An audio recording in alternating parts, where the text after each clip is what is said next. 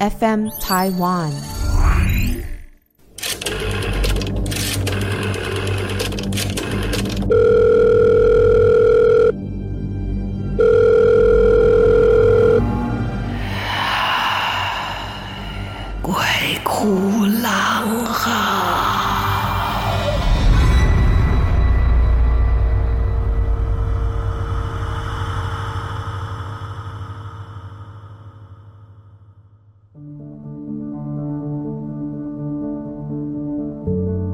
大家好，欢迎来到鬼哭狼嚎，我是狼祖云。今天的节目当中，依然要来讲一个真实发生过的一个恐怖的故事。然后这故事今天已经讲到第四集了，对，应该要做个结尾了哦。其实这里面很多细节不方便讲哈，因为这个我也不知道这故事的主人翁还在不在，我已经很久很久很久很久没有他的消息了，所以用了一个匿名哈，一个一个自己取的一个匿名。好，这就是 Zero 跟他们家祖宅的故事，而这祖宅还在不在，我也不清楚。因为 Zero 曾经跟我讲过，他真的很想一把火烧掉这个房子，但是毕竟，啊、现今的社会是一个法治的社会，你也不能就算自己的房子，你也不能放火烧了，所以他最终远远的离开这个房子。他是不是依然在山间，还是因为经过岁月的？呃，这一个轮转呢，这房子已经晴皮了，或是如何，不得而知哈。我也没有什么兴趣去找他们家这个老房子，因为真的蛮可怕的。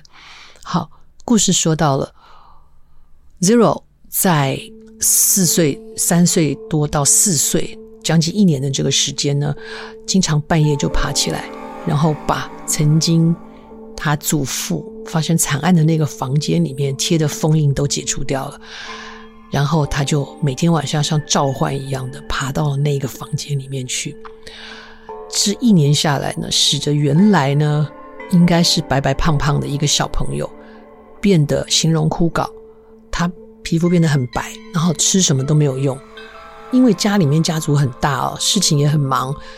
奇怪，那个时候有没有人想到说带他去做个身体检查？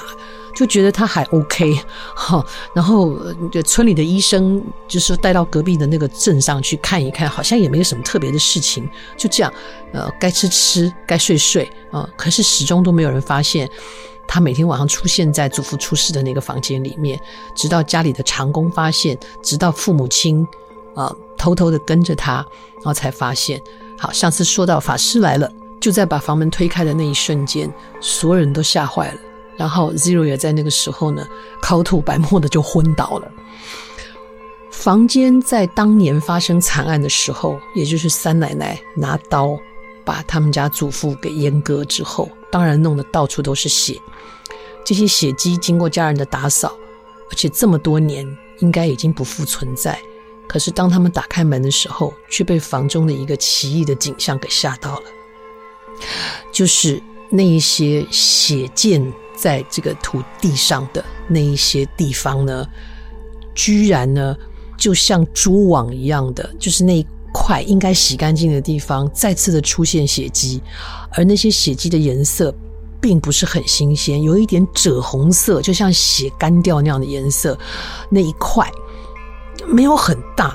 但是呢，它却有扩散的迹象，就是有有那个好像蜘蛛网一样，它开始往外连接。也就是说，那一块血迹，它开始旁边出现很多的线，就一直要往那个屋外延伸，就从它的圆心的周围开始有像一条一条的血丝一样的往外扩散。而且那个后来那个法师就说，他说这些血迹啊，充满了就是怨恨。就是这是非常糟糕的一种怨念一样的，然后它已经比它原来的状态要扩大，因为可以从它的那个形状，它中间的颜色是最深的，然后好像它一点一点一点一点的向外扩散，所以当他们门打开的时候，仿佛间还感觉到像那个赭红色，应该是干掉的，甚至不应该出现的血迹的那个蛛网上。仿佛还在向外延伸的移动，就是有那一瞬间的那种感觉。站在门口的人都吓坏了。然后呢，这个时候法师呢就看看身边昏倒的这一个 Zero，然后他把小孩接过来，然后就做了一个大胆的猜测。哦，而且他听说了这孩子几乎每天晚上就会跑到这个房间来睡，然后做了一个大胆的推测，他把这个孩子先放到祖父原来大床上，观察了一段时间，没有什么状异状，然后之后呢，他就把 Zero 放在那个地上的那一些干涸的血迹当中。对，当然他爸妈都吓死，要阻止啊，就是法师说一定要找到原因，就把它放在那个干涸的那个血迹的中间。最恐怖的事情发生的就是我说的那个像蛛网一样有血丝呢往外扩散的那些血丝，居然就在 Zero 躺下来的那一瞬间开始有动态，就是很小范围的在往外扩散，然后那一些蛛网开始往外扩散，就是延长了。当然，赶紧把孩子抱起来，然后抱起来以后，经过细细的检查，才发现孩子就是 Zero 的脚底有一个小洞。那孩子每天进去就是被吸血啊，他就是用他的血在养那一块阴蒂啊，所以那个赭红色的血迹一直不断的往外扩散，因为孩子很小。所以每天出来的也不多，可是就造成他身体很不好，就是苍白。一个该圆圆胖胖的小孩，却非常的瘦，然后也没什么精神。血就是从那个脚底的一个非常非常小。哎，洗澡的时候我们会看孩子，说你长在身上哈，你是找不到他有什么的，他在脚底就不容易发现。而且偶尔看见的人也觉得，就是脚底长了一个痣，那就是一个颜色稍深的一个小小的一点。怎么办呢？然后当他们把这一个，因为这一块呢血色的干涸的这一块地，它上面有桌子，原来那个房子的中间有一个桌子。当这个法师后来觉得不对劲的时候，叫他们把这桌子搬开啊，然后这个桌子的桌子的底下那一块地啊，把那桌子一搬开，底下那块地是有一点点微微隆起的。地本来是平的，怎么会微微隆起呢？法师才找了他的弟子，带了这个工具啊，就把那个就很小心的把那个微微隆起的地方把它铲开。这一铲开，好可怕！我现在想到都觉得好可怕。虽然我没有看到啊，铲开之后才知道为什么会隆起呢？那个隆起的里面找到什么呢？找到了，呃，好难形容啊！找到了就是一个人身上的东西。就是有一些头发，然后就像是一个，你知道，就像一个胎儿那样子，就是一个小小的，有已经长出头发了，然后有有一个接近像人的形状的一个一个要怎么说呢？好，就就像是一个充气的，你要充气的气球，它是一个小小的人的形状，像一个胚胎，当然大一点，大概大概手掌这么大。的一个像人形的东西，然后已经长出头发，就拱在里面。也就是，它是被养出来的。就这养出来到底要干嘛呢？它到底是什么东西？真的没有人知道。然后，总之法师也没说什么，他就把那一个全身呢像半透明的，里面呢都是赭红色血迹的这个小巨人形的这个小东西呢，很谨慎的装在一个锦盒里面，然后在这个锦盒的外面呢也贴了一些。符篆什么的，然后就小心的把他抱走了。他就跟 Zero 的父亲说，也不知道是什么机缘呢，就是你这个孩子，就是会有这样的一个因果，很奇怪。你们大概都磁场比较强，就抱在这个小孩的身上，用他的血去养这个邪魂。那这个邪魂之后出现会怎么样？他说你们家会很惨。所以听到这里，然后呢，Zero 的父亲呢，二话不说。反正就是这样，最快的速度几乎是连滚带爬的，在三天之内就把人都搬走了，就搬到城市里面。然后那个家里面该遣散的佣人呐、啊，该要弄走，反正大家在别的地方都有产业，所有的人就搬空，那房子就空在那边了。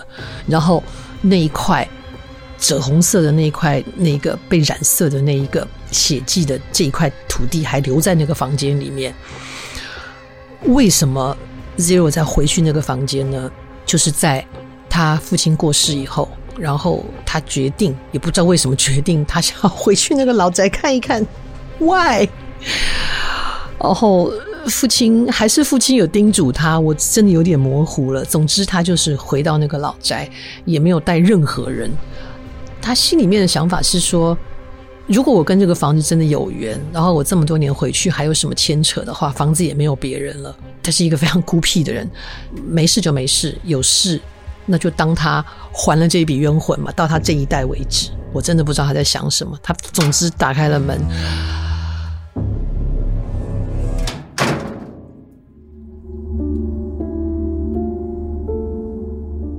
回到了这个老宅，也不知道为什么祖宗牌位跟后面的神像都裂了一道缝。然后他就用手机上的微光走在这个房子里面，然后走到了他当初住的房间，渐渐的就走到了当初祖父出事的那个祖父的房间。手电筒的光照在地上时候也很奇妙，大概是经过了很多年岁的关系吧。原来在地板上面的那个赭红色的血印已经不见了，当初呢挖开的那一个洞。就隆起的那个洞还留在那里，也没有什么特别。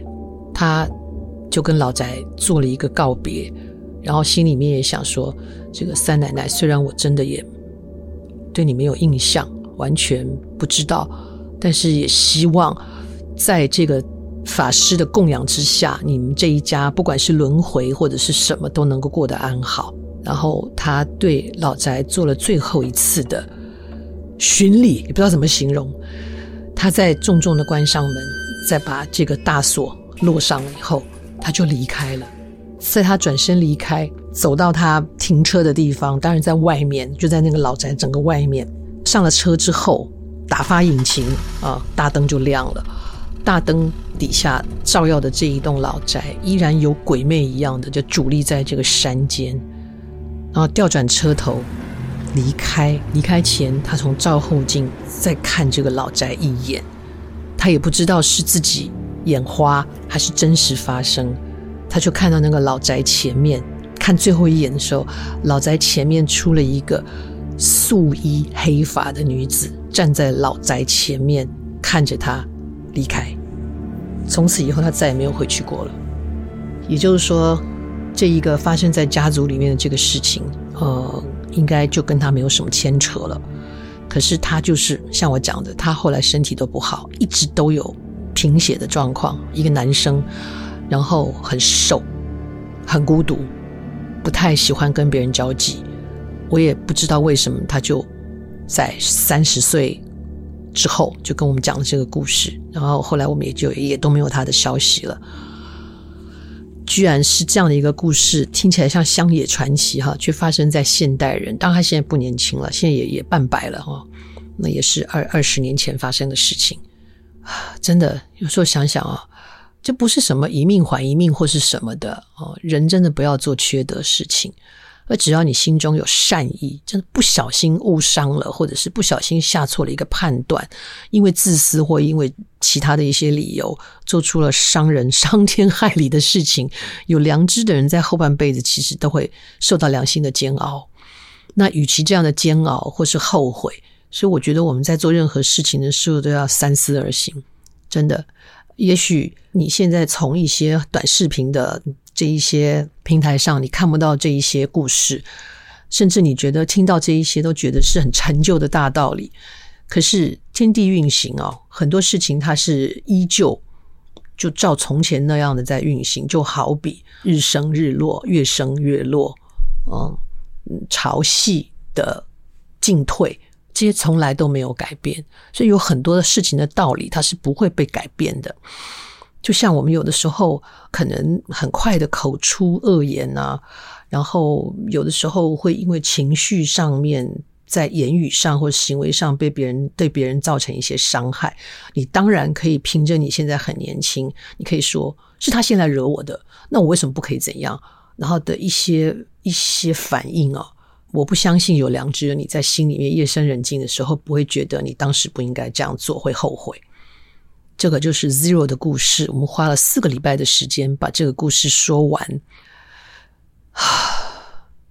对，我，我刚刚还在跟我们的录音师哲祥还在讲说，对啊，这个这个朋友到底长什么样子？大家有看过那个《暮光之城》吧？好，《暮光之城》里面的吸血鬼，当然他没有长得那么俊美了，可是那个白透的感觉就真的很像是一个现世吸血鬼。以前大家都会笑他，怎么那么苍白啊？一个男生也不晒太阳啊，干嘛干嘛？后来才知道他背后有这么一段故事。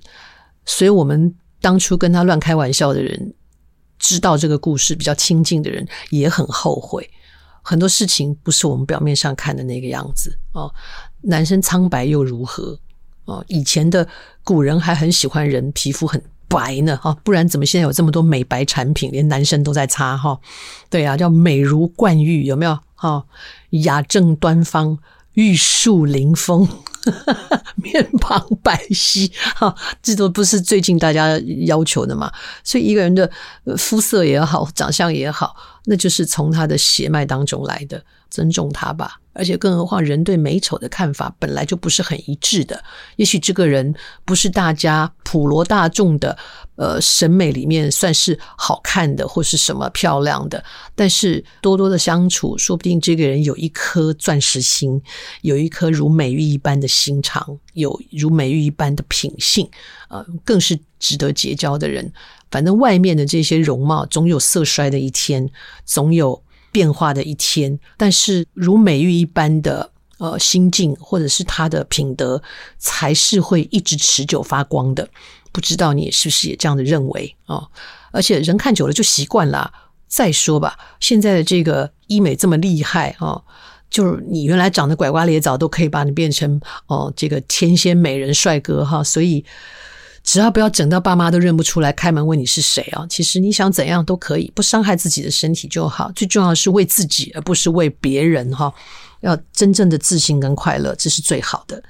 好，节目时间还有，今天来讲一个那个好了，投稿好了，不然大家都等了一个月了哈。好，是这样的故事呢，来自于 Beatbox 佳慧的投稿。好。Beatbox 佳慧呢说，这个故事发生在二零一九年的十一月哦。他有一个跟他一起玩 Beatbox 的高中朋友叫白熊。白熊呢很年轻啊，就出了一场意外的车祸就离开了。而白熊的女朋友在这场车祸当中继续昏迷中。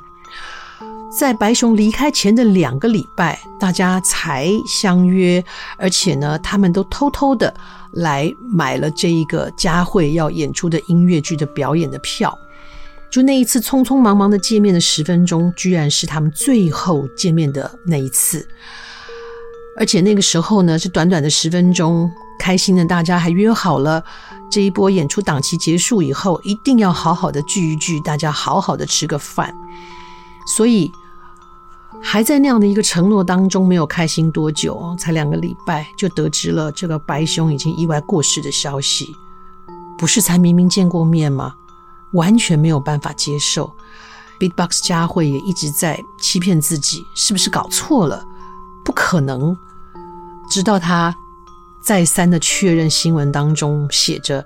在板桥环河路被酒驾追撞致死的音乐才子的新闻，而且家人跟高中同学们确认，这个意外离世的就是大家两个礼拜才见面的白熊，但也因为真的太伤心了，心理上始终没有办法接受这个事实，不敢去参加他的告别式，害怕自己会承受不住这个情绪而崩溃，只是默默的在心里面答应他。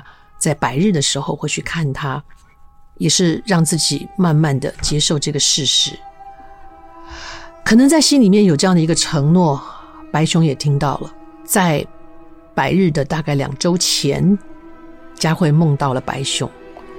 梦中的情境是在高中的后操场，满满的都是一些黑乎乎没有表情的人，看时间像是在傍晚。在这一群黑压压的、面无表情的人当中，佳慧看到了白熊，就喊出了他的名字。白熊穿着平常喜欢穿的白色 T 恤，而且在这个梦境当中，佳慧已经完全忘记了白熊离开的事实，很开心的冲过去找白熊，走了很长很长的一段楼梯，从傍晚走到天黑。他说那条路啊，很像是九份老街的石阶楼梯，而且。在这个景象呢，是下着毛毛雨，还起着大雾。之前看到那些没有表情呢，面色黑沉的人，都从这个楼梯的下坡一路走，就走在他们身边。佳慧跟白熊边走边聊，本来还有说有笑的，突然间白熊停下了脚步，沉默了片刻，带着苦笑跟他说：“很抱歉，我这次走的有点突然，不过幸好美眉是他的女朋友，还活着，不然我都不知道怎么跟他的家人交代。”白熊说出这几句话，佳慧才想起来，白熊已经走了的事实。在梦境里面崩溃大哭的抱着白熊，白熊说：“好啦，不要难过，是有点可惜，不过我已经释怀了，请你帮我好好照顾美眉。”佳慧说：“这是一定要的。”白熊说：“我等等就要走喽。”佳慧问：“你去哪儿？我陪你。”白熊说：“ 不行。”剩下的路我只能自己走，时候不早了，你快回去吧。下辈子有缘在一起玩音乐，先走喽。白熊走在那一群黑黑的、面无表情的人群当中，挥挥手，就渐渐远离了。目送着他离开，佳慧梦就醒了啊！这是佳慧的一个梦境，可是时间点都蛮凑巧的。然后也在答应要见他的百日之前见到了这个好朋友。也许这个好朋友就是担心佳慧一直放不下，所以来跟他交代，而且还预约了下辈子有机会大家在一起玩音乐。多么温柔的好朋友啊！他让你的心中有了念想。所以们，你们呢？佳慧，你们这些玩音乐的朋友，如果还有这样的雄心壮志的话，就一起为他完成这条音乐梦吧。